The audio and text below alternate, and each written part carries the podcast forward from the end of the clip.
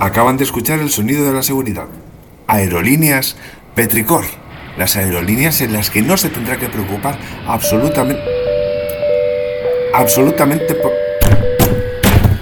Por nada, solo de subirse al avión. Aerolíneas Petricor.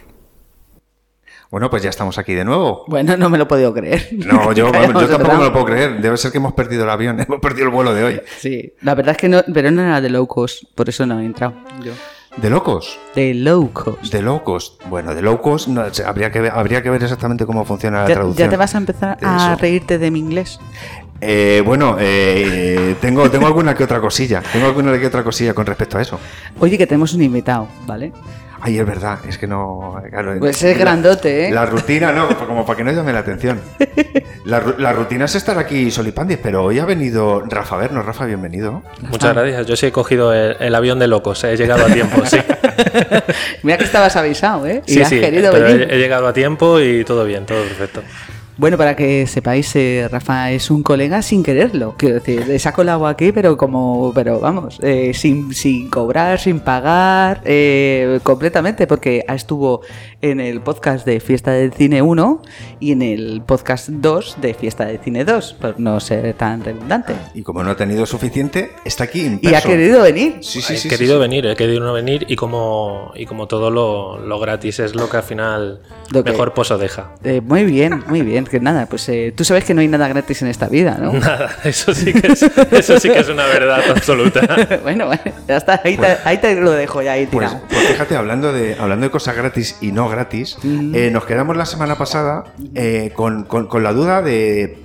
No, tenemos, no teníamos muy claro exactamente la diferencia entre un productor de cine y un productor ejecutivo. Ah, es verdad. Porque estamos viendo que últimamente en las series, sobre todo en las series, eh, en los títulos de crédito, normalmente suele salir eh, productor ejecutivo y viene el actor principal, ¿no? Y nos preguntábamos, joder, esto tenemos que explicarlo algún día para quitarnos nosotros la, la duda y ser un poco educativos para. No, siempre para hemos pensado mundo. que como no tenían tanto dinero para pagar al actor, han dicho, pues te damos una- un poquito de acciones de la peli. si Eso gana puede- algo. Eso puede ser, eso puede ser. ¿No? ¿Es eso?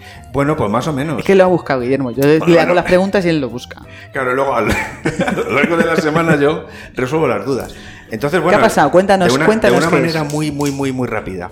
Eh, pues eh, para el que no lo supiera o para los que no lo sabíamos, el productor, eh, bueno, pues es el, el- un poco el promotor del proyecto y, ojo, es el dueño del negativo y de todos los derechos de la película. ¿Cómo? ¿El productor ejecutivo? El productor, el productor a secas. ¿El productor A a secas. El productor a secas. ¿El que exacto. tiene derecho? Repítemelo otra vez. Sí, o sea, tiene, eh, tiene los, los derechos de la, de la película Ajá. y es el dueño del negativo. Yo de eso no tenía ni idea. Ah, claro, para hacer copias y tal. Claro, o sea, es el dueño, ¿no? O sea, eh, eh, para que nos entendamos, es el que pone la pasta, es el que la arriesga.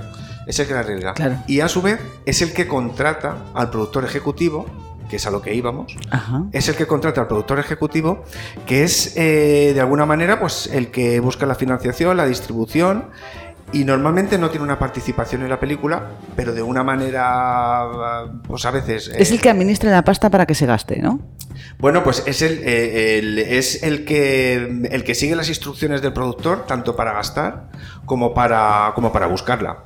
Entonces sería un poco el, el- el- la que hace la la mano de- magia, el que hace la magia. Uno La es ma- el dinero y el, otro es la, ma- magia. es la mano de hierro, como en Juego de Tronos. ¿no? Claro, entonces Es la mano del rey. También gasta, o sea, lo bueno, lo bueno es que gasta la pasta y no tiene tanta responsabilidad. Yo creo, Por ¿no? lo- no tiene la de perderla, por lo Claro. menos. Exacto. O puedes, no, no, no, a a lo mejor cuando seas productor ejecutivo una vez ya no lo vuelves a ser nunca No más. lo vuelves a hacer nunca. La verdad que ser productor tiene que ser una de las de las tareas dentro de, de- del cine más, más difíciles en cuanto a la presión y en cuanto a... Tú imagínate, no, y el director que quiere hacer los decorados en medio de la selva. Exacto, y tiene que, tiene que atar en corto a todos los creativos. Esta es la parte no creativa, Claro. que tiene que ser muy creativa. eh, eh, Pues es creativa en, en su en su A su terreno. manera. en su manera, claro, por supuesto. Es que llevar los números tiene, Ostras. tiene mucha creatividad de por medio, no Hombre, creamos. sí, sí, sí, sí, yo estoy totalmente de acuerdo. Yo creo siempre que el arte está en todos los lados. En todos los lados. No, no, no, no nos dejemos llevar por las tonterías estas de las No, no, pero vamos, por ninguna.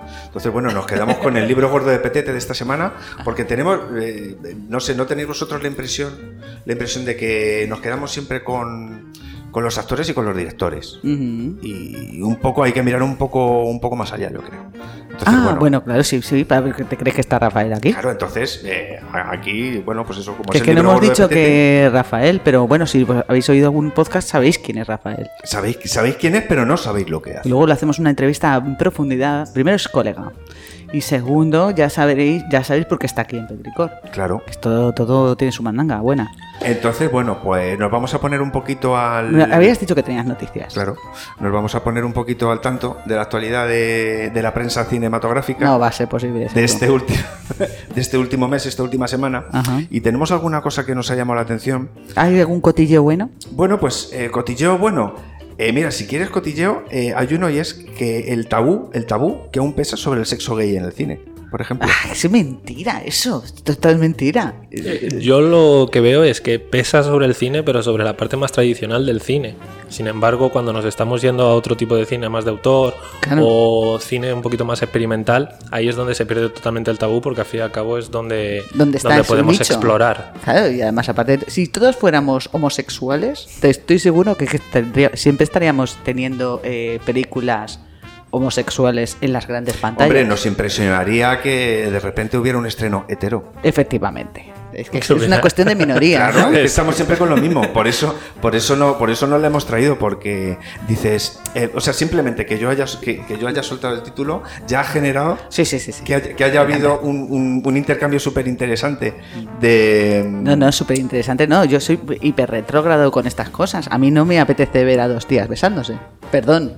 Y es que yo soy heterosexual y ver dos tíos besándose me- no es que me repugne ni nada parecido. Me parece muy bonito el amor, pero para su casa. Quiero decir que no me interesa.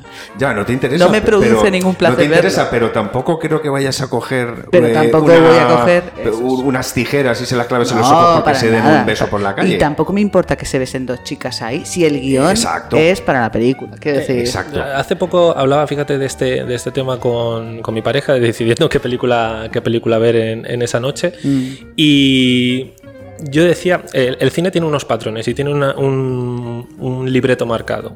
Y esa película se puede ver exactamente con un hombre con una mujer, o con un hombre con un hombre, con una mujer y una mujer. Exactamente estás viendo la misma película una y otra vez y Sí. simplemente te van a cambiar eh, la representación de esa película. Entonces, eh, fíjate, esa noche decidimos ver pues este tipo de, de nuevas películas que pueden estar saliendo con un hombre y un hombre. Y yo decía, pues esta película la hemos visto tantas veces que me da exactamente igual quién la está interpretando. Eh, sí. Simplemente estoy viendo la historia y estoy viendo cómo, cómo se enfrentan esos actores o esos personajes a, a esa historia. Claro, si es que eh, nosotros tenemos eh, ya la fi- firme convicción de la gente que vemos mucho el cine, que hay como 17 historias que se repiten una y otra Una y vez otra Hacen de vez, diferente- una y otra vez. con diferentes actores, diferentes con diferentes localizaciones. pero cómo te la cuentan y cómo, cómo te lo cuentan es lo que cambia.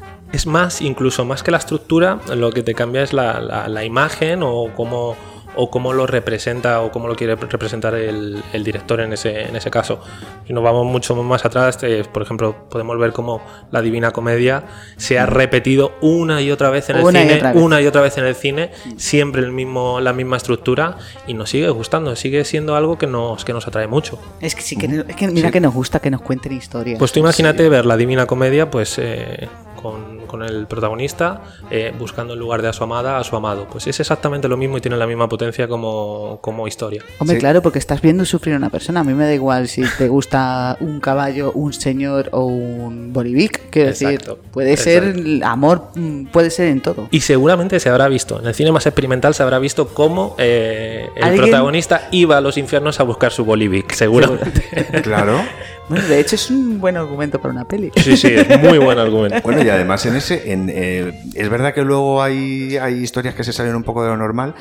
Que, que ahora mismo me ha venido a la me ha venido a la memoria un libro que leí hace tiempo que también tiene peli se me ha ido como se titula de un, de un niño que tiene un corazón de madera que es un, o sea que es un reloj Madre mía. y, y se va a buscar a su amada que además es española Ah, ya sé cuál es. pero y siempre le han dicho la historia es que siempre le han dicho que no tiene que acelerar ni que hacer sufrir a su corazón porque es muy frágil Eh, sí. y si tiene una impresión gorda o se enamora o hace algo que no debiera, eh, se le puede escacharrar. La historia de esta, de esta película está en que al final si no arriesgas no vas a ningún sitio. Exacto. Porque además eh, es, es como cuando yo era pequeño. Cuando yo era pequeño mm, eh, me decían constantemente que me estuviera quieto. Pero me decían que me estuviera quieto porque no querían que destrozara la No casa. quería que te movieras, Cuentos. exactamente. Pero- Vamos, vamos a ver, Guillermo. eh, cuando estás en mi casa, yo también quiero atarte.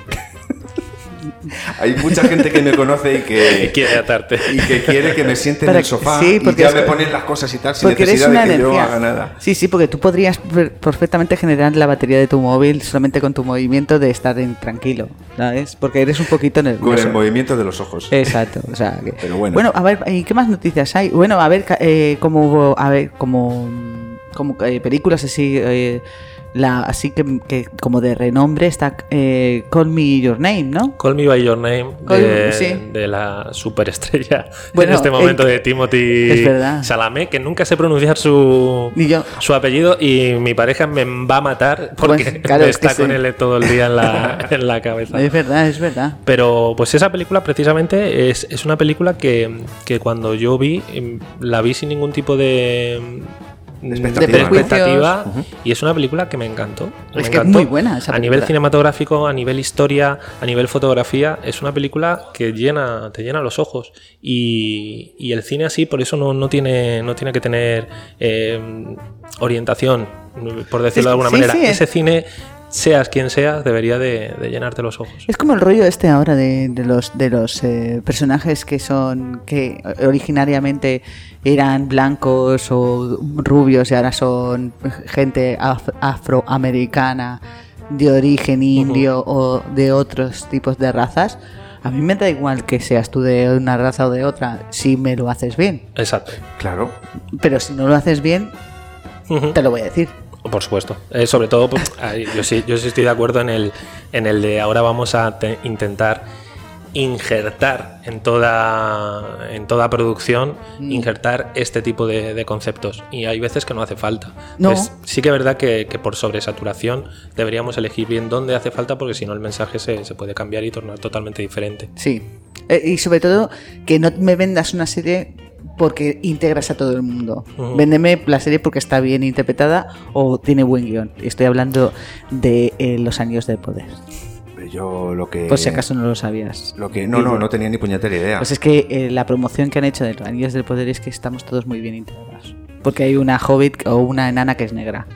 Sí, bueno, y no. otro eh, es otro y otra cosa es otra. Pero es verdad que también en esa, en esa, en, es- en ese, en esa saga, en ese tipo de películas, ah, hay tantas razas, ¿no? Que, que Pero hay si no es razas eso, y si es están, que- y están, y están siempre mezclándose. Sí que a mí me da igual, quiero decir, que me da igual, que no me cuentes eso para vendérmela. Déjame verla, si es buena, me va a dar igual. Pero si es mala, no me vendas eso para que luego, si es mala, no me digas, es que no te gusta porque hay gente de otro color. No, pero no es eso. Y eres racista. No, pero no es, no es eso. Yo creo que las producciones de hoy en día, eh, las producciones de hoy en día, se está forzando, como decía Rafa, la integración de este tipo de, de personajes. Me parece fenomenal, pero que, no me lo que cuentes. está muy bien, pero, eh, pero que lo están haciendo quizá para curarse en salud, para que luego nadie diga que no he sido intrusivo. Que no, que no, que no, O que no. inclusivo, no sé. Que me estás la vendiendo eso para que luego no diga que no te gusta la serie.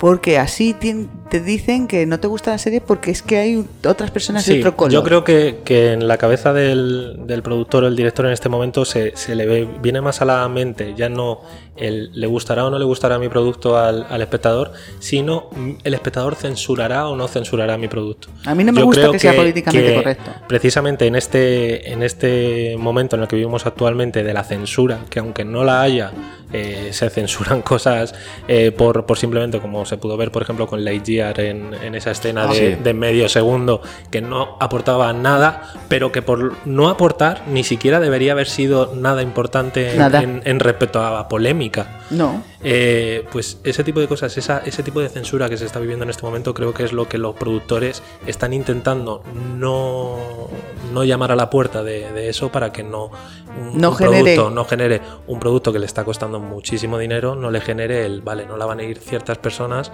a ir a ver ciertas personas porque no he incluido esto o porque no tengo esta diversidad. Ya.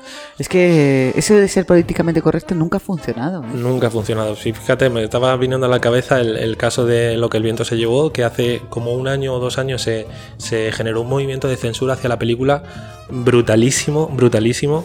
Y, y claro, es porque la gente no entiende que tiene que ver lo que el viento se llevó en el año 2022, pero tiene que entender cuál era el contexto que Claro. había en el momento de la película, Claro. no el contexto actual. Claro. Si, si viéramos muchas obras con el contexto actual, eh, prácticamente tendríamos que ver... eh, No, no, no podríamos ver nada. no podríamos ver nada prácticamente y sobre No todo no podríamos. ver nada de, de los 2010 hacia atrás. Hacia Y, so- atrás, y sobre todo tampoco hay que olvidar de dónde hemos venido, porque podemos repetirlo. Exacto. Sí, o sea, eso siempre lo digo yo que el- es la vida un poco, pero yo siempre lo digo con el sector cinematográfico que el sector sin memoria es un sector sin futuro y, es totalmente así. Es verdad, es que no vamos a, no, no- podemos seguir mm, eh, haciendo los mismos errores que se hizo antes. Pero para poder no cometerlos, tenemos que verlos. Tenemos que decir, esto no me va, esto no me gusta. Bueno, en fin. Es, es- esta es nuestra Sí. diatriba de todos los peticores. De verdad, todos los podcasts Sí, hablamos de al esto. final siempre terminamos por aquí, porque es, que inevitable. Es que es inevitable. Bueno, vamos a ver, bueno, vamos a hacernos ya de abuelos yayas, que ya bastante abuele- abuelos yayas somos. Que, mm, que te digo que, que más noticias tenemos. ¿Tenemos alguna más noticia más Pues que, nos genere sí. alguna cosa buena? Tenemos um, otra, si, si la primera era evidente, pues la segunda también. La segunda nos dice que eh, con respecto a Sonríe, Terrifier 2, de la que hablamos la semana pasada, Mm. y Bárbaro, confirman que los clásicos están acabados. Barbarian. Sí, Barbarian. Bar- Barbarian. Eh, yo no he visto... Los clásicos. la- perdóname, ¿qué clásicos están acabados? Bueno, pues estamos hablando... De hecho, Terrifier es un clásico. Después de que se ha hecho en 2022, es un clásico total. Entonces, Matanza de Texas, el de la cual ha bebido como una perra, ¿qué hacemos con ella? Estamos, claro, pues estamos hablando de que estas películas de terror que han funcionado bien, han tenido la suerte de que han funcionado bien, Mm. resulta que ahora mm, eh, se están, eh, nos están diciendo que Halloween, Viernes 13 y todas estas películas eh, están, están acabadas. O sea, es- la noticia va ahí. Ah, pero eso es para que tú cliques, Claro. ¿no? Eso es un rollo de enganche de anzuelo para que tú cliques nada, como un perro, nada. ¿no? Y es lo que hablábamos antes de, de siempre lo, lo anterior va, va a ser influencia en lo siguiente. Y entonces Terrifier 2 es, es un- una oda a los años 80 en el cine. Una oda a los años 80. Total. Eh, tanto la primera parte es, es el, el slasher más puro. Sí, En- sí, entonces no podemos decir que está acabado cuando directamente se está homenajeando en Terrifier 2 a, a- a este, a estos productos. El ca- Pero a mí me gusta esto, el rollo este de los enganches del click, ¿sabes? El- los, los, que, los cazadores de click, ¿no? Que te dicen, está acabado todo el cine.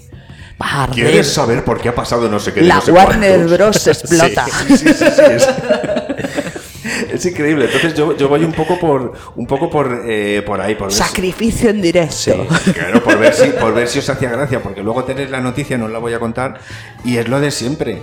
O sea, me- me- me- No cuenta nada. sabemos, no cuenta nada. Sab- sabemos que, que estas películas, los clásicos, tienen sus remakes, sus Ujú. remakes, que han funcionado o no, pero, pero ahí van a estar siempre. Y los nuevos, pues habrá algunos que funcionen, otros que no. y Ahí van a estar siempre y, y sobre todo porque generaron un lenguaje, un lenguaje en el, en el cine que se sigue hablando a día de hoy. Entonces yo, por ejemplo, viendo Barbarian, eh, que me parece una película maravillosa, a la que recomiendo a todo el mundo, en la que prácticamente en una, en una película estás viendo tres películas diferentes, estás viendo tres actos muy, muy, muy marcados. Y, y es un lenguaje que se empezó a hablar en los 2000 con Las colinas tienen ojos, eh, más o menos ese estilo de película de claustrofóbica, incluso como, como La Cueva, eh, que es española y Sí. demás. No, es muy buena. además. Entonces, es, son esos lenguajes que no podemos decir están pasados de moda cuando se siguen utilizando. Es como si dicen de repente el español ya no se lleva. Pues se, se sigue utilizando, es la segunda lengua. Que no se sepa que España es un país. Eh, Sí. no quiere decir que no eh, se hable español. Bueno, en fin. Pues esas cositas que tenemos.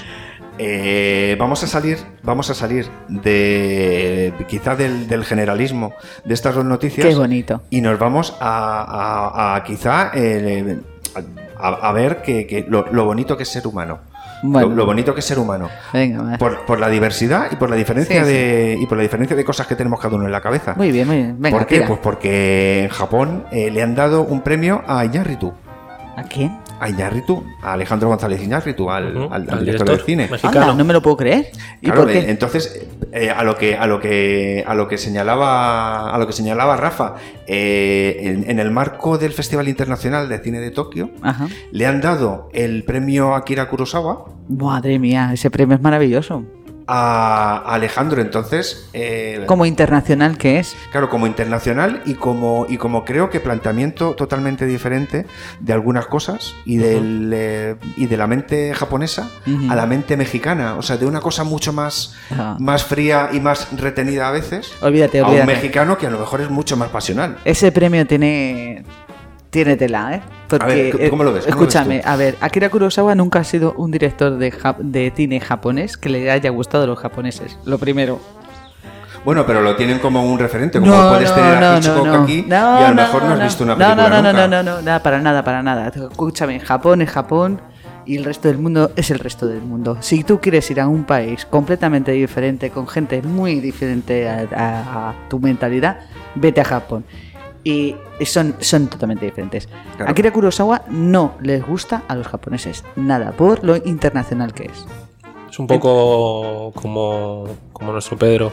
Como nuestro Pedro, ¿verdad? Es, Sí, es un es poco- como Pedro pues, Almodóvar. Es como sí, Pedro sí. Almodóvar que le gusta muchísimo a, a- a- otras personas de Sí, sí, otros es- mundos, es- pero aquí en España como que Es un poco nuestro, nuestro Pedro, sí. Siempre dicen que, que para triunfar tienes que salir de, de tu tierra, por lo menos en este en las artes y demás. Mm. Porque muchas veces el, la visión que tú le puedes dar en el, en el contexto que tiene tu, tu país no es la que le están dando en otros, en otros sitios. Y a, No, Pedro, y a Pedro le pasaba mucho como, como le pasaba a Kurosawa. es verdad, es verdad. Pues, pues, pues, pues, pues mira, tenemos un ejemplo y no, no lo había pillado yo de Pedro Almodóvar, pero sí, sí. Sí, sí, sí. Además que Pedro Almodóvar es que genera un... eh, siempre, Y- siempre genera un, eh, un sí y un no, pero claramente... eh, Sí, sí. eh, claramente separado, ¿eh? Un- vamos a, a- a un día vamos a hacer un podcast de Akira Kurosawa con Toshiro Mifune, que era su autor, su actor eh, fetiche. Pero le llamas tú a Mefune. Ojalá, porque estoy completamente enamorada de ese actor. Que es que era un macho de japonés, es que era brutal y era completamente es completamente la antítesis de macho en. Japón, como se tiene un hombre en Japón. O sea, era antítesis completamente. No, es- no triunfaba, pero a Akira Kurosawa le encantaba. Ya hablaremos un, un largo y tendido de hablaremos. Akira Kurosawa y Toshiro Mifune que tienen lo suyo los dos, ¿eh? Total, totalmente. Que eran colegas, bueno, bueno, una movida muy buena. Habría, habría, que haber, habría que haber estado allí. Como dice mi madre, me gustaría haber, haber estado visto. por un agujerito Ya lo que ves. pasaba en ese momento. Ya ves, ya o en ves. esos momentos. Bueno, ¿qué tenemos más? Perdona Pues que nos nada, hemos enrollado. Para terminar, pues un anzuelo, pero de los gordos. Venga. Es que yo todas las semanas Es que mira un que te gusta pillar, ¿eh? Porque me- es que caigo en todos. O sea, voy caes mirando. en todo, sí. Y, y entonces, pues hay una serie de, no sé si creo que sí, que conocéis de, de Netflix que se llama Black Summer, es de zombies. Sí, Y que las dos primeras temporadas me dejaron Es que le totalmente vuelve flipado. loco los zombies. Es que a no lo puedo evitar. No lo puedo evitar. Voy O sea, ve buscando zombies y da igual, ve la- cualquier cosa. pues eh, daba para... Bueno, la- eh, hicisteis un programa de, de zombies de cine hace, hace poquito, ¿verdad? Tuvimos una, tuvimos una referencia. Pero a- escucha, referencia. podemos apuntar otro de, de Este especial pa- zombies. daría para, para la evolución del zombie eh, en el Sí, cine. Eso es una Eso maravilla, sería- ¿eh? La evolución del Sí. zombie, eso es un podcast nuevo, eso lo voy a apuntar yo ahora. Totalmente. Entonces, eh, bueno, pues eh, esta serie, lo que os decía, a mí me, me moló mucho. ¿De Es- qué va Black Summer? Pues Black Summer danos, va- danos chicha de la buena. Black Summer es el, es el origen, eh, es el, el- el- el principio de otra serie de, de zombies que, que hay por ahí que se llama Z Nation, que es una coña. O sea, Z Nation es una, eh, saltó al mismo tiempo, un poquito después, que, que The Walking Dead, pero riéndose. O sea, yo creo que empezaron a ver que los primeros capítulos eh, empezaban a resultar cutres Ajá. y empezaron a coger eso para, para que funcionara, ¿no? Y empezaron a reírse de sí mismos Y- y, a, y les- y a sacar situaciones completamente locas. Entonces, ¿qué pasa? Que creo que no se quedaron totalmente contentos con Z Nation y, y clavaron Black Summer, que es el origen, pero el origen serio. Lo dije en serio. O sea, esta película, o sea, esta serie es una serie muy seria de zombies y lleva dos temporadas en Netflix. es que mira que te gustan los zombies. Es que no lo puedo evitar. Eh, Pero ¿has visto también Mi novio es un zombie? ¿Y mi novia es un zombie? He visto las dos. O la novia Además, zombie. la primera, mi novio es un zombie, la, la tengo en VHS. Vale, vale. Lo tengo, lo Vale, tengo en casa. Vale, vale. Bueno, Pero, pues ya está. pero, pero bueno, el tema es que encuentro la siguiente noticia. Black Summer temporada 3, fecha de lanzamiento en Netflix. Y digo, ¡ay, mi madre! Me meto en la noticia y que no nos encontramos nada más empezar. A que ver. nos empezamos nada, nada más empezar. Medias Pues, de seda. Eh, ¿no? no, eh, va, va a venir en Netflix la próxima temporada de Black Summer. Y según vas avanzando en la noticia que la tengo aquí delante, Ajá. dice: Todavía no está concretada la fecha de lanzamiento. Pero si nos sigues próxima- próximamente la tendrás. Y digo, bueno, pues una vez más la he pifiado y quería que lo supieras. Eh, no- no- nos da un poco de lástima la gente que tiene que hacer estas noticias que se tiene que inventar de todo para poder Y, y tener- además tiene que sacar 5, 6, 7, 8 diarias. Y o, sea, sí, o sea- porque necesitan un número de clics. Es el pobre Pero hombre. es, es increíble, eh, La es mujer. increíble el curro que lleva eh, detrás, porque esto es una noticia que tú la pinchas y sale completa. Sí. Pero estas otras que son de ir pasando, de decir, ¿quieres ver cómo está eh, Johnny Depp eh, en la actualidad? Y vas pinchando. ¿Para qué? ¿Qué un necesidad? párrafo, otro, Claro, otro. claro. Pero qué necesidad tienes de ver a Johnny Depp ahora. Pues estará señor mayor. Pues, Pero luego fin. lo ves en Cry Baby y te gusta, ya está. Ah, oh, Cray Baby, madre. ¿Eh? Ya está, y no hay más tu tía. En fin, bueno, pues hasta ahí las noticias de actualidad hoy con Rafa. Muy bien, vamos ahora a... que creo que nos han felicitado, ¿no? Bueno, eh, hoy tenemos dos cosas especiales. Hoy tenemos dos cosas especiales. A Rafa con nosotros, Muchas gracias, Rafa, por estar aquí. A vosotros. a vosotros. con el que queremos compartir, con el que queremos compartir una felicitación. Hace poco eh, hicimos eh, Petricor cumplió un año y nos hemos encontrado en el WhatsApp Es verdad. con una felicitación que nos, que nos, que nos emociona muchísimo. Os animo a seguir trabajando con esas ganas, ilusión y motivación. Ya sabéis que en la corona encontraréis siempre eh, pleno apoyo. Gracias un año más por vuestro gran esfuerzo y enhorabuena por ese aniversario. Gracias a todos. Qué bonito. Bueno, pues lo mejor de todo es que. WhatsApp ha venido con aplausos y todo. Sí, sí. Lo hizo público, lo hizo Sí, público. o sea que, y bueno, pues yo venía en el metro. eh, no A- quiero ni ahora te has dado cuenta lo de los egos. Que te lo he dicho antes, ¿no? Lo de los egos, ¿no? Sí, que aquí no hace falta abuelas. Le hemos dicho a Rafa, tú pues, tienes que estar aquí, pero que sepas que tienes que tener el ego alto, que aquí te comen. Que lo que pase, pasa. Lo que pase, pasa. Bueno, vamos a ver ahora, ¿por qué? eh, a ver, vamos ahora a hablar sobre por qué está aquí Rafa. Efectivamente. Porque le adoramos, le queremos, eh, queremos carteles de cine gratis y queremos y lo queremos todo lo de que nos pueda aportar él con su trabajo, porque él es gerente de cine. Gerente. gerente Ahora que de aquí cine. habrá unos aplausos que vamos a poner ahí. Entonces, vamos a ver. Este, este aspecto que a lo mejor eh, mucha gente no sabe exactamente eh, cómo funciona. Cuéntanos un poquito cuál es, eh, cómo, cómo funcionas tú en tu, en tu trabajo. A ver, no, yo yo- yo- la ¿No? pregunta mejor, perdón. ¿Qué es un gerente de cine? Madre mía. ¿Qué es un gerente del cine? Lo primero es como, como ha dicho antes Guille, es un No ser humano y es precioso ser ser humano. es un ser, hum- Ser gerente ser te hace gerente de darte cine cuenta de que- te, hace, te hace darte cuenta de lo humano que eres, de los límites que tienes, pero también de, de los límites que puedes alcanzar. Y yo creo que un gerente de cine pues, pues es un cúmulo de, de tareas, de objetivos y de responsabilidades. Ujú. Eh, como un gerente de casi de cualquier unidad de negocio, pero yo me lo llevo a lo mío y sobre todo pues es el, el cúmulo de responsabilidades y de, y de objetivos. Claro, no, no es, no es una fábrica de hacer churros, aunque parezca que quieran hacerlo, pero los churros son bonitos, o sea, e, es- esos churros son del cine. Exactamente, además el, cada vez que se intenta mecanizar lo que es el, el trabajo en un cine, eh, se consigue prácticamente todo lo contrario porque eh, un día en un cine pues está sujeto a imponderables que no, Sí, que sí. no podemos controlar y que ese mecanismo deja de, de funcionar y tienes que ir tirando por otros lados o, o haciendo otro tipo de cosas para llegar al resultado. Es como un cauce de un río, ¿no? Que un día nieva y hay agua y otro día está seco como una perra. Es el Duero, es el, es el Duero llegando, llegando a Oporto donde más caudal tiene y donde la corriente te puede llevar. Entiendo, entiendo. Esto, perdona, Guille, eh, que te corta con tu pregunta. No, no, estaba- estaba- Es que estoy alucinando, ¿sabes? No, no, ya, ya, ya, Porque es que ya. no estamos hablando de que solamente sepas cuánta cantidad de palomitas tienes que poner en las máquinas o qué turnos tienes que poner a la gente sea, es para un- que es- vengan claro, o qué tal. es un Es, todo, es es un totalmente es, es gestión, administración, es coordinación de las operaciones, es estrategia. ¿Lo El- llevas tú solo?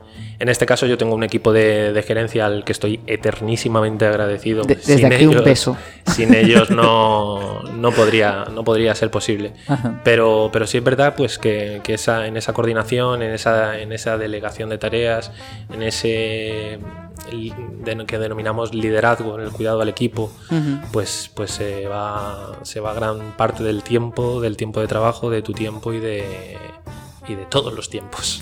¿Qué horario tienes tú normalmente de, de curro? ¿Cómo- ¿Cómo es un día normal para ti? Pues eh, dependiendo del día, sí que es verdad que, que dependiendo del día, pues uno tiene, tiene unas cosas que otras. Pues empezamos el lunes, por ejemplo, con, con lo que es la programación semanal, ahí es donde, donde plan- planteamos la estrategia de, de ese fin de semana, pero donde también donde ya estamos planteando una estrategia no solo a corto plazo, que puede ser la programación de esa semana, sino también a medio plazo o largo plazo. Recuerdo la primera vez que hablamos.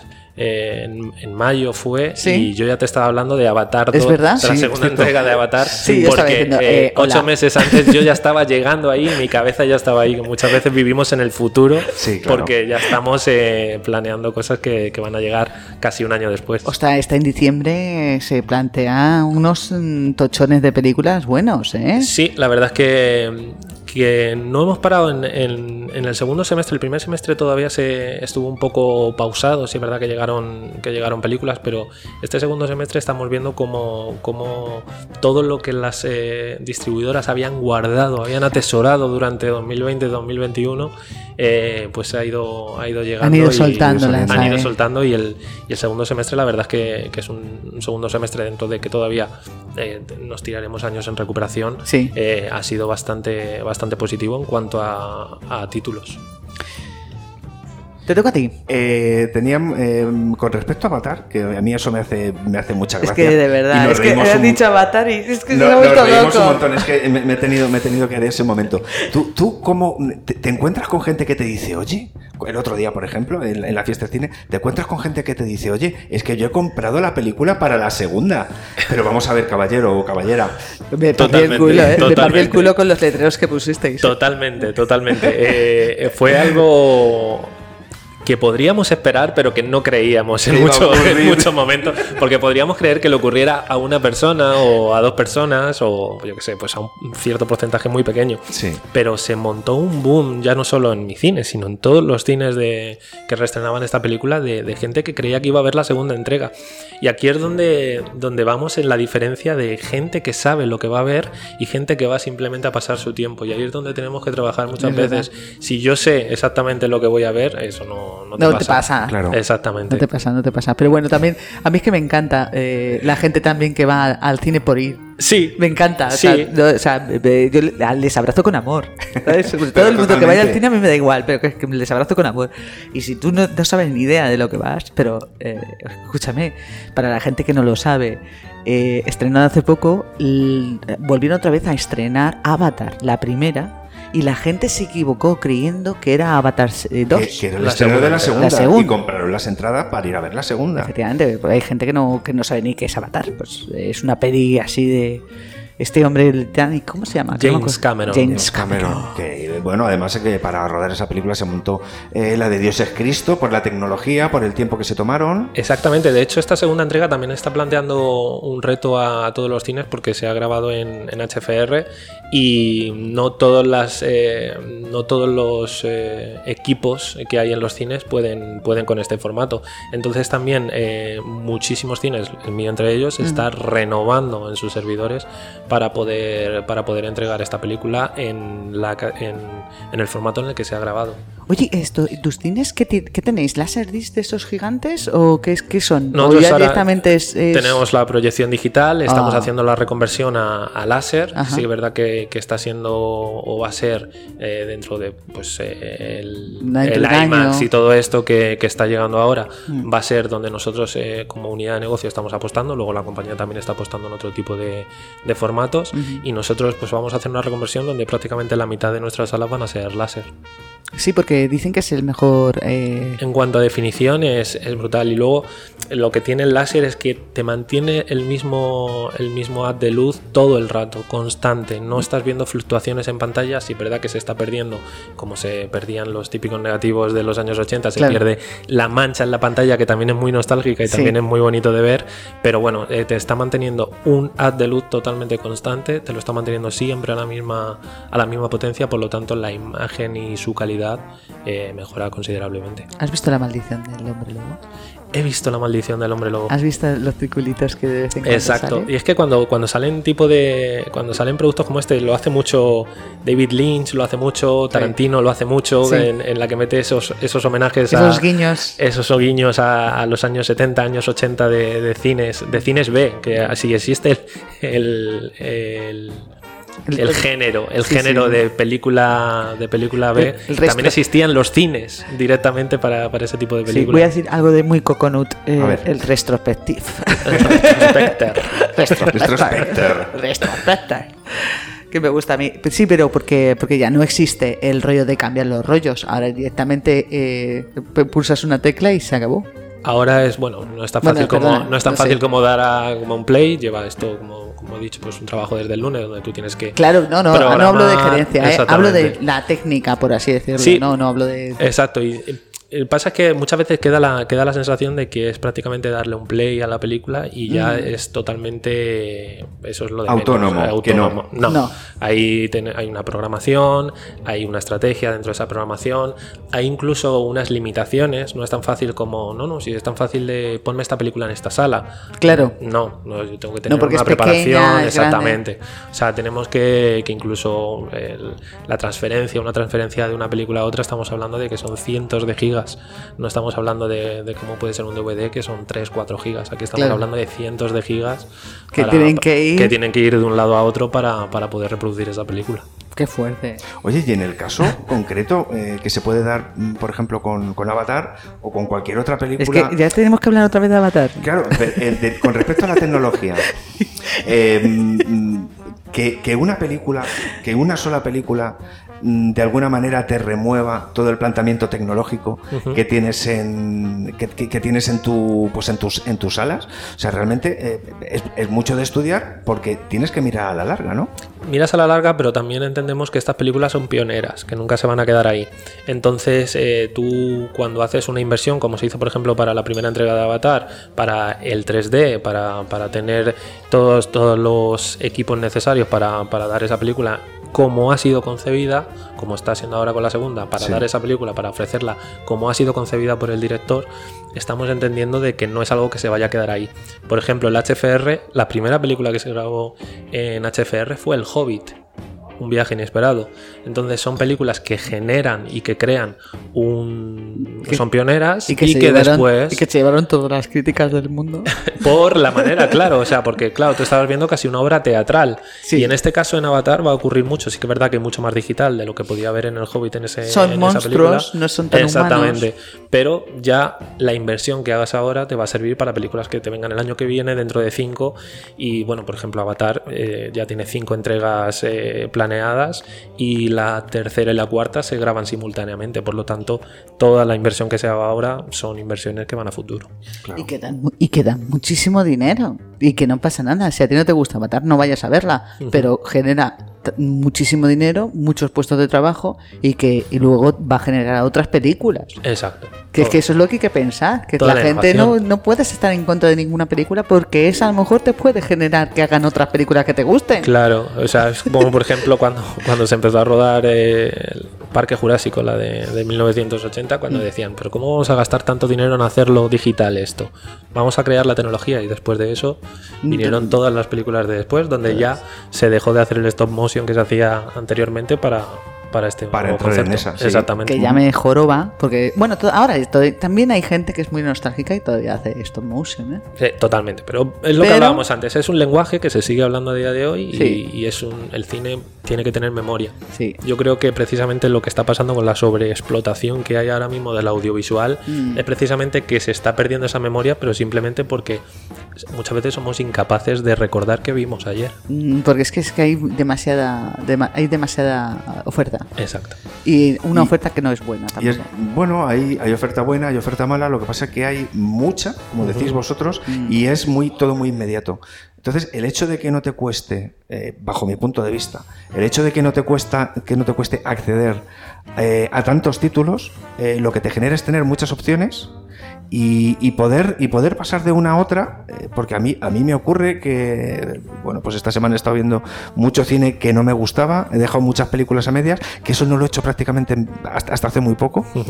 Y eso ya, eh, me- a lo mejor me eh, hace que yo tenga una mala opinión de, de esa película. Y como todo el mundo opina, como decía, como decía Rafa sobre las, eh, sobre las opiniones eh, y, y las- y las críticas, es, es, es muy fácil además eh, opinar y soltarlo en internet, en, en YouTube, en un podcast como, como este o como el que No sea. sé.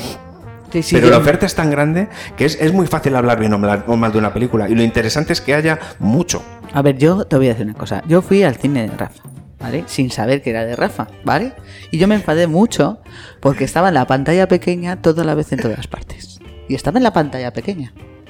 Eh, la vi sola. Uh, La vi sola. La, la- la película estaba sola en el cine. O sea, la pantalla era para mí nada más. Y era fiesta del cine. En ese momento fuiste. Y era fiesta del era cine. fiesta del cine, sí. Y estaba sola completamente. Y yo dije, claro, que tiene que estar en pantalla pequeña. Porque es que solo estoy yo. Pues me, me dio al, al principio ganas de llorar y luego ganas de reír porque estaba sola y, Porque estabas y disfrutando estaba totalmente. disfrutándolo todo y me podía reír a carcajada limpia y no había nadie que le molestara. pero porque te gustó mucho De- ti esa peli, ¿no? ¿Fue No, más, pero- más que nada por eso? Pero entiendo o- perfectamente de que toda la vez en todas partes que es una película maravillosa, Enorme, además. enorme y maravillosa, está en pantalla pequeña. Porque no es para todo el mundo. Lo que pasa con esto es que ahora solo las, eh, las distribuidoras, la, eh, tipo las plataformas, tipo Netflix, Amazon, son las que se pueden arriesgar a hacer cierto tipo de contenido, porque a fin y al cabo luego, dentro de que su, su capital invertido en producción es enorme, su capital invertido en distribución es Mm. muy pequeño. Claro. Vale, claro. Entonces, ¿qué pasa? Que pueden arriesgarse con este tipo de películas. Entonces, una película como Toda la vez en todas partes, con una promoción de Netflix, posiblemente podría haber sido un- una película súper comentada en todos sitios. Sí. Y al llegar a cines, eh, es una película que pasa, pasa un poco más inadvertida. desapercibida, sí. Exactamente. Y Yo- es buenísima, ¿eh? Buenísima, buenísima. Yo pienso mucho en qué, qué hubiera pasado, por ejemplo, si hubiéramos estrenado a día de hoy con la sobresaturación que tenemos de, de contenido y con la sobreexplotación, qué hubiera pasado si hubiéramos estrenado a día de hoy La vida es bella. Se Posible- hubiese comido posiblemente, posiblemente en, en exhibición cinematográfica no conseguiría lo que consiguió en ese momento si se hubiera llevado todos los Oscars, porque al fin y al cabo la academia no piensa en la exhibición, sino en el producto. Pero, pero hubiera sido una pena. No, hubiera no sido una pena visto porque nadie. la hubiese visto mucha menos gente Mm. y no la hubiera visto en el cine que es una película preciosa para ver de cinema verité o sea hubiera sido Es verdad. es preciosa para ver en el cine ¿qué hubiera pasado si se hubiera estrenado esta semana? Nada.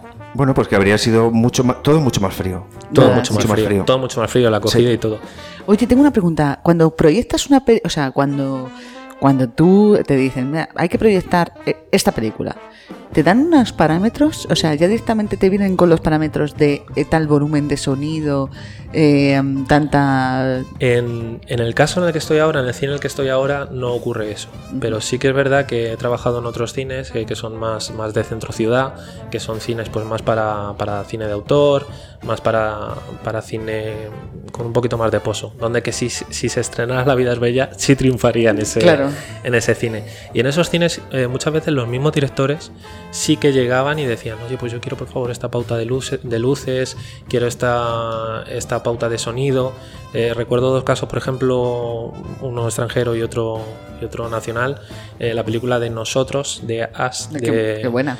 eh, ahí se me fue el, director, espera. el director de la última sí, película sí, la de Nope. Jordan Peele. Jordan Peele, exactamente. Qué, qué asco das. Pues nosotros, que es una película que era en ese momento eh, que es oscura, pero que sí que es verdad que el tono de rojo tiene que resaltar de una manera muy especial y que tiene que resaltar, eh, tiene que formar parte de la imagen, no solo formar parte, sino comerse la imagen en muchos, en muchos momentos, en los tonos rojos y, y dorados, pues ahí sí que la, la distribuidora vino al cine a, a hacer un pase y a hacer una prueba y decir, oye, esto se tiene que, que bajar un poco la intensidad, Claro. subir un poco la intensidad. Qué fuerte.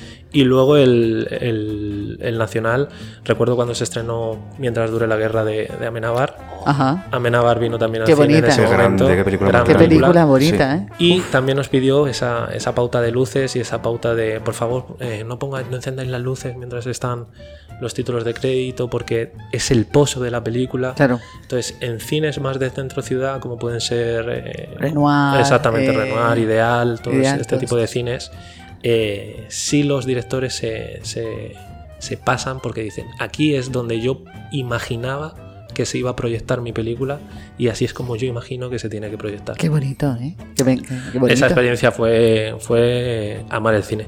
Ostras, qué Claro. bueno. Sí. Es que por estas cosas dices, venga, va, me puedo comer cuatro marrones, pero esta es una buena guinda. Exacto, exacto. Oye, ¿y, un, ¿y alguna proyección o alguna película que haya sido especialmente, no problemática, pero sí que, que- que tuviste que plantearte ciertas cosas a la hora de, de- de llevarla, de ponerla en la ¿Es sala? algún, di- algún día de estos nefastos de Que que, digas, haya "Madre pasado mía, algo ¿dónde me he superchungo"? metido? Nefastos todos, pero eh, por ejemplo, lo, lo que hablamos, nefastos hay muchísimos, hay muchísimos porque, porque nosotros somos como la Renfe, la peli- el, el- el- Es verdad. el- el tren tiene que llegar a menos 10, pues aquí la película tiene que empezar a menos 10 y entonces así es como vamos, entonces somos expertos en hacer que los trenes lleguen en hora, o sea, es, es así. Pero, pero sí que nos encontramos con ciertos, con ciertos problemas técnicos, incluso muchas veces cuando un director intenta darle un enfoque especial. Entonces sí que tengo ciertas películas en, el, en la mente de tuvimos problemas a la hora de proyectar porque el mismo espectador no entendía por qué se estaba viendo en un formato especial o no.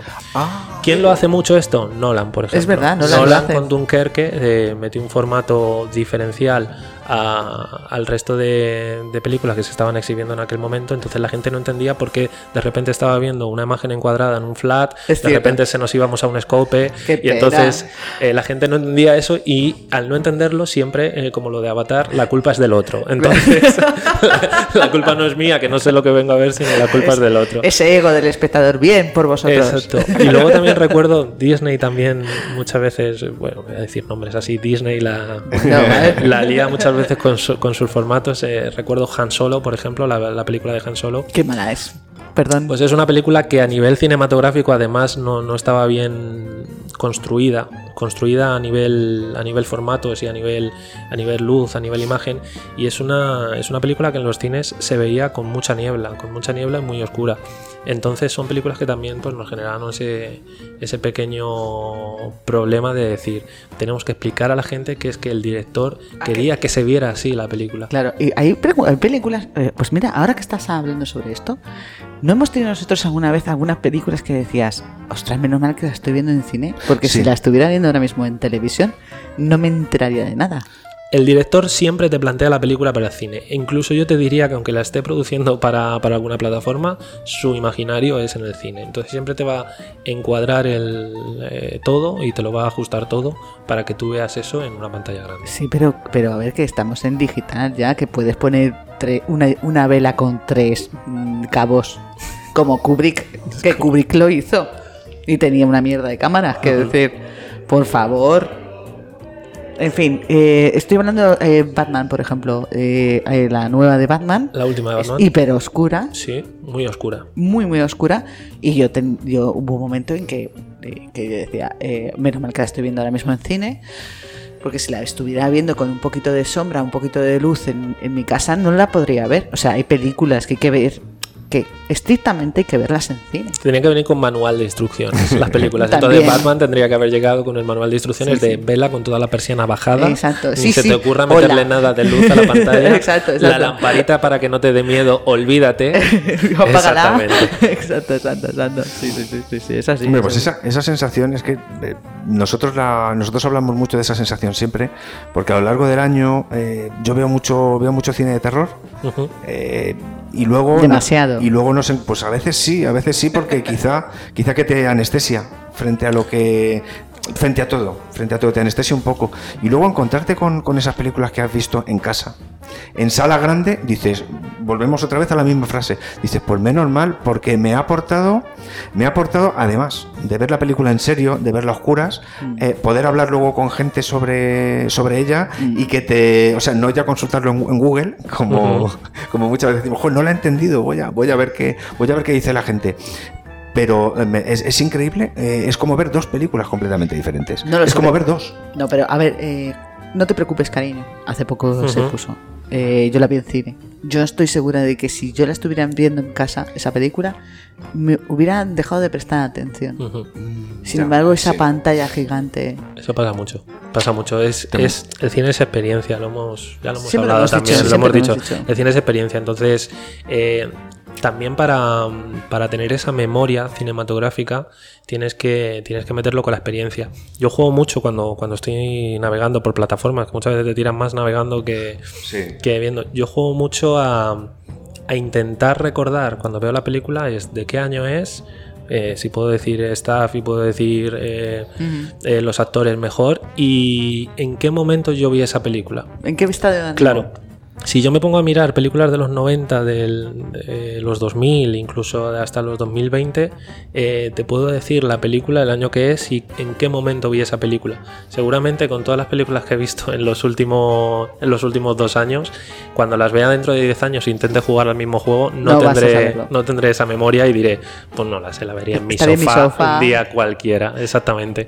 Entonces, creo que, que recobrar esa memoria eh, por medio de, de la exhibición cinematográfica, de la experiencia que nos, que nos, que nos aporta, Mm. pues sería importante para, para el futuro del- del cine.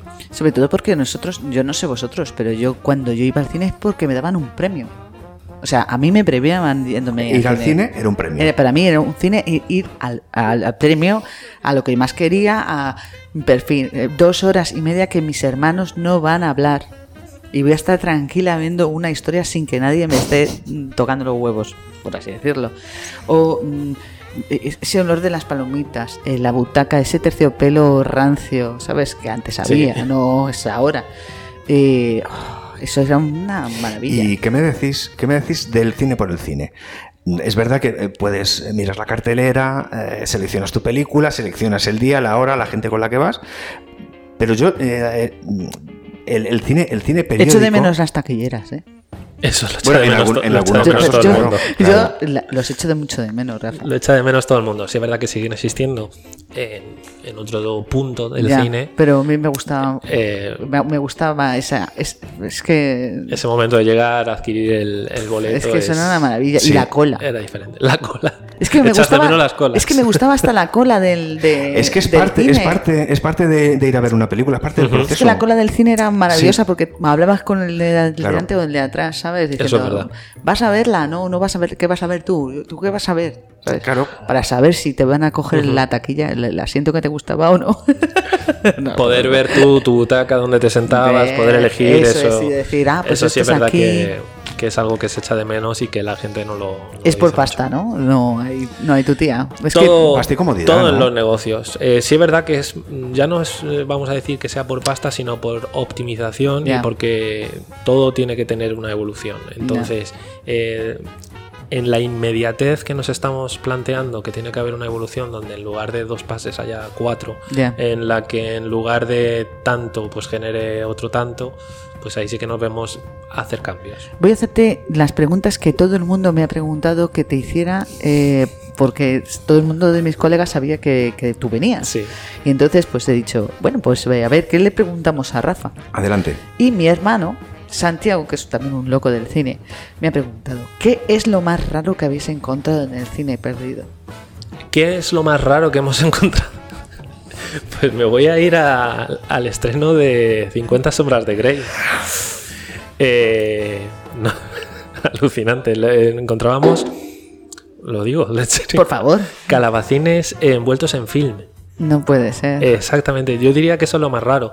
Luego en, en cines como pueden ser como los que hablábamos de Centro Ciudad, Ajá. encontrarte en el baño durmiendo gente o, Ah, o cosas así, pero digamos que el ítem más extraño Ajá. eran los calabacines envueltos en film con el, el la segunda entrega de, de 50 sombras No de puede Grey. Ser. sí, sí, sí. Eh, mi imaginación está volando ahora mismo, Eh, lo la, sabes, la ¿no? mía en ese momento también, y no sé si van a hacer pues una menestra o algo parecido, pero, Mm. Yo, pero sí es en que- ensalada con vinagre, sí. Exactamente, Bien, sí. bien. Bueno, a ver, esto tengo otra, otra pregunta estúpida para ti de un colega que me han dicho. ¿Te piden todo el mundo los pósters de la película como hacía yo de pequeño? Todo el mundo no y, y menos mal. Y menos mal porque, porque no tendremos tiempo. Sí que es verdad que nos, lo- nos piden muchísimos y sobre todo con películas nicho. Claro. Como, yo que sé, ahora por ejemplo hemos estrenado un- una película anime que se llama One Piece. Ajá. Entonces, eh, ese fenómeno fan que Es tiene verdad. este tipo de, de películas Ostras. sí que hacen que los afiches, los pocos que tenemos, sean muy cotizados, que nos los pidan Claro. y que incluso saquen una vajilla así de, oye, queremos el, ¿De este afiche.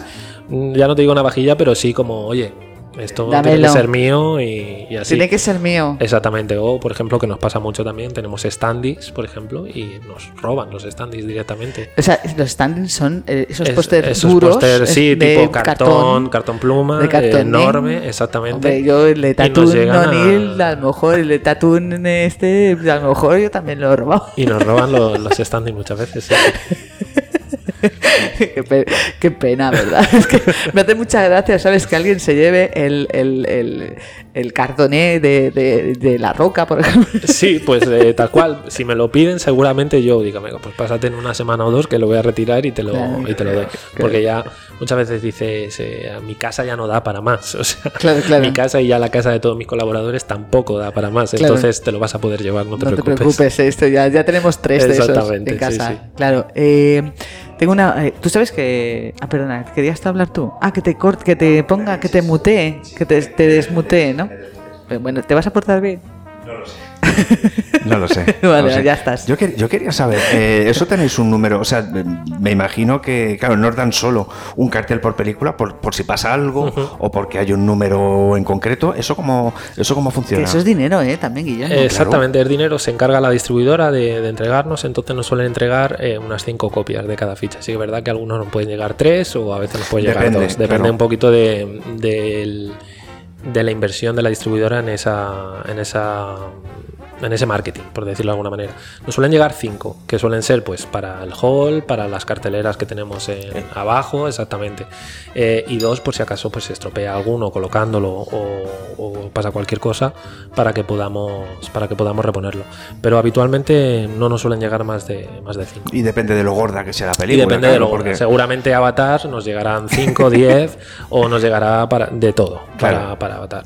Claro. Eh, Tú sabes que antiguamente en los cines tenían una especie como de, de fotografías, de, Ah, qué grande. eh, de fotografías que ponían ahí de las escenas de la película para que la gente se diera un poco la idea y tal. Sí. Eso, es- desgraciadamente se ha perdido, pero que sepas que también las robaban. Decir, Sí, ahora es muy pocas películas las que nos mandan los, los trípticos que se, es. que se daban en, en la taquilla y sí que es verdad que había verdaderos coleccionistas de estos, de estos Mm, trípticos. sí, sí, sí. Eh, yo me acuerdo incluso cuando coleccionaba eh, la revista Fotogramas que me hacía los recortes de los trípticos y tal, los tenía puestos en, en archivadores y demás. Claro. Y, y ahora eso también se ha perdido, pero al fin y al cabo es, es todo, No pasa nada, es todo en la distribución y en el marketing que quiera hacer la distribuidora eh, que entregue ese, ese tríptico o no.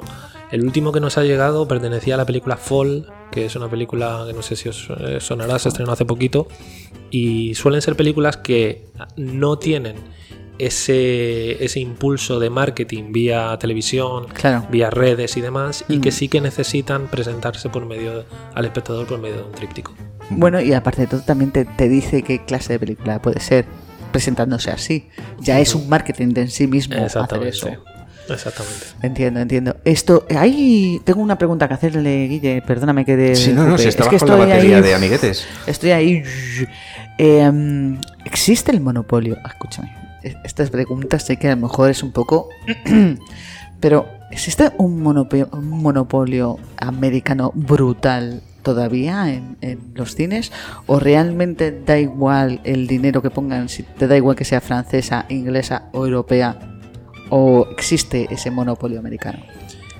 Yo creo que existe ese monopolio, ya no sé si denominarlo monopolio, pero sí es verdad que tiene una fuerza enorme. Que, que lo que está pasando ahora con el, con el cine americano, que suele ser más el, el denominado blockbuster, pues suele ser ahora mismo un producto sobre que, sobre que la exhibición cinematográfica tiene mucha dependencia.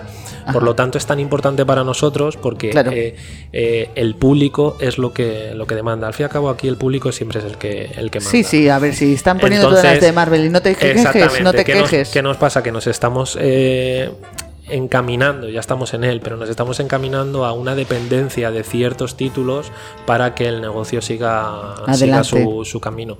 Sí es verdad que luego te pueden llegar películas, eh, sobre todo alguna comedia francesa o alguna película de Que- producción Que del pepinazo. que del pepinazo, yo que sé, pues recuerdo por ejemplo Parásitos de... Qué buena. eh, que bueno, que también es... Eh, John Moo es, es muy americano a la hora de Es muy hacer... Es muy americano a la hora de hacer sus películas, es un poco lo que decías antes también con, con Kurosawa. Sí.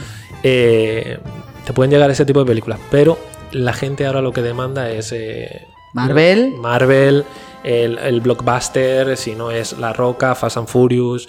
Eso Sí. en cuanto a la masa. A la masa, está eh, un poquito, pues, como nosotros, que podemos Que irnos sí, que, a. a- que nos gusta lo mi- todo, ¿eh? Exactamente, A mí no, me si gusta lo, todo, lo ¿eh? vemos todo. Sí, es verdad que yo creo que deberíamos trabajar en, en no tener esa dependencia tanto del producto, sino que nuestra experiencia sea más lo que le llame al, Sí, al el, cliente ir a, espectador. a- a tu cine, a que esté a gusto en tu cine, a que, a que sepa que en tu cine va a estar a gusto, tienes de todo, Exacto. está todo limpio. que- Sí, y luego lo que tú decías ya, un poquito hacer esa, esa pedagogía de decir, venga, en el cine va a depender de ti, pero te prometemos que vas a tener menos impulsos de entretenerte y menos impulsos de distraerte de la película, Mm. porque nosotros hemos generado la atmósfera necesaria para que esto ocurra. Para que tú entres ya en un mundo Exactamente. desde que entras en el cine. Para que te tires tres horas sin pensar en absolutamente Qué- qué nada que maravilla. no sea esa película. Sí. Yo creo que ahí es por donde tenemos que tirar, sobre todo para, para un poco no caer en esa dependencia y en esa estacionalidad en la que estamos en este momento en, en Sí, porque los- tú, tú lo ves, ¿no? Porque sabes que ahora diciembre es el mes bueno, todos los niños están fuera del cole y dónde van a ir.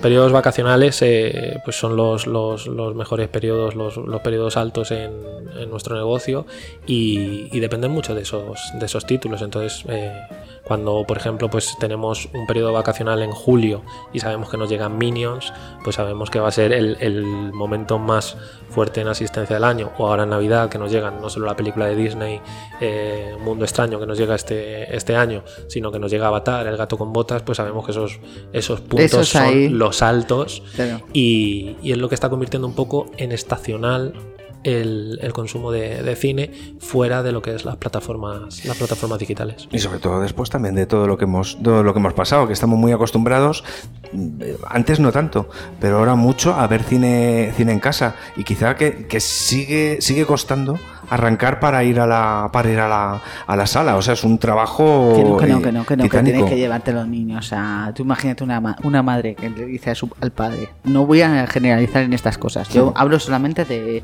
mi, mi poca experiencia. Decir, por favor, llévatelos a algún sitio, pero llévatelos de casa, que me dejen tranquila dos horas y media. Pues yo sigo, yo sigo, yo sigo. eh, mi alegato es a favor del cine por, por todo. Siempre. Por salir de casa. Madres del mundo. por comprar la entrada, por irme a tomar una cerveza hasta que hasta que hasta que hasta que empieza la película porque yo siempre voy antes de tiempo y me dicen, no, perdona, que todavía no está. Y ese momento me crea también un- una sensación de que tengo todavía más ganas de, de entrar a ver la película. Y el momento en el que me siento eh, y ya apagan la, apagan la luz, eh, ahí ya no hay otra cosa, es lo que decía, es lo que decía Rafa, esa, es, esa es la magia y esa es la trampa, ¿no? Del- la trampa, en buen sentido.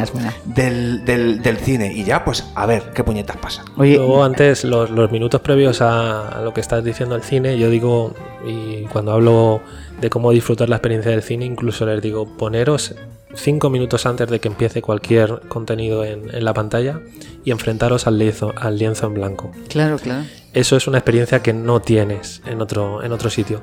Enfréntate al lienzo en blanco y pues imagina, ponte en donde estás, qué es lo que vas a ver, qué es lo que viste ayer, intenta visualizarlo en ese lienzo en blanco y es, es- es parte de cómo disfrutar el, el cine y cómo se ha venido disfrutando muchísimo tiempo. Totalmente. ¿Qué, qué- totalmente. qué es lo que Sí. hablamos siempre? Que me- a mí, eh, eh, yo soy una forofa de ir 10 minutos antes de la película porque lo que me, realmente me gusta es entrar con la sala eh, encendida y que luego se produzca y, y estar generando y ver cómo la gente va pasando, va buscando el sitio, el señor de las palomitas gigantes que se está intentando caer, luego la otra diciendo, no, este no es nuestro asiento, este sí, este no. Perdona, está- pe- perdona, estás en mi sitio Sí. no, ay no, es que es la fila de atrás. Compré Es para que- es ayer. que- Es que es todo una, es toda una experiencia. Es todo un mundo, es, Es todo un mundo la sala de cine. Y luego es compartir. eh, Lo que es estáis cierto. hablando ahora mismo de, con, con el cliente que llega con las palomitas, el, el cliente que se equivoca de sitio, es que estás compartiendo un espacio, estás compartiendo una experiencia. Si vas solo, pues la compartes con otras personas y si vas acompañado con esa persona. Y yo creo que el compartir es donde donde se generó el cine. Eh. ¿cómo, cómo se generó el cine? Pues tú compartías eh, una historia con alguien y eso se convertía en algo después. en una hoguera. Exacto, pues en una Como- hoguera. Como es la exactamente. luz de la, de la Exactamente, bombilla tú de- compartías esa historia, esa historia se iba eh, convirtiendo en algo más grande, más grande, más grande y, y el compartir al fin y al cabo es lo que llevó al cine, eso es lo que es ahora. Por lo tanto, no tenemos que dejar de compartirlo simplemente por tenerlo en casa, tenemos que seguir compartiéndolo. Es que no, no mola, realmente es lo que mola es luego ir al cine y después la charla de me ha gustado ese, o no me ha ese gustado. pozo, generar ese pozo. Por eso también las, las plataformas cada vez están yendo, van muy despacio y van a ir muy despacio porque todavía son un poco reticentes, Mm. pero están yendo también a intentar, a intentar esa, ese, ese, ese compartir en el, en el espectador. Generar ese pozo, que es muchas veces lo que nos, lo que nos está faltando. Eh, cuando tú ves cinco películas en, en un día, pues posiblemente de dos no te han generado ningún pozo. No. Sin embargo, cuando estás viendo algo durante un tiempo, lo estás compartiendo, te genera ese pozo. Mm, es, verdad, es verdad. Bueno, Rafa, eh, que se nos acaba el tiempo. Bueno, Queríamos estar más tiempo contigo, pero no. ha sido como ser. un tris. Ha Ha sido, sido, como como. ¿Qué, tal te has pasado? ¿Vas a volver a genial. venir? Yo siempre que me invitéis. Pero que Vale. es importante generar ese pozo. Y ese pozo Ha en, sido en- en la charla Ha se sido- genera. ha sido Y lo voy a hacer como, como para mí, ¿sabes? Lo, ¿Lo has disfrutado tú, que es lo importante? lo he disfrutado muchísimo. Eh, muy bien, pues nada, eh, empieza a preparar el cuchillo porque tú eres la víctima para. eh, para- Eh, para- efectivamente, no sé si te has dado No cuenta que en el suelo hay un pentagrama. y ahora es cuando empieza la fiesta. El sacrificio por un año de buen cine. Amén.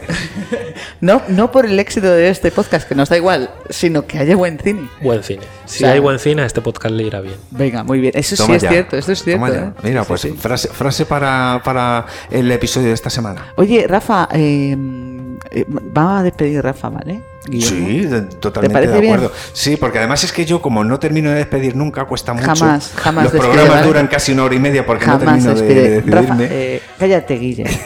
Rafa, despide Petricor, por favor. Pues nada, nos vemos, nos vemos pronto y, y espero poder charlar con vosotros muchas más veces. Pues nada. Que así sea.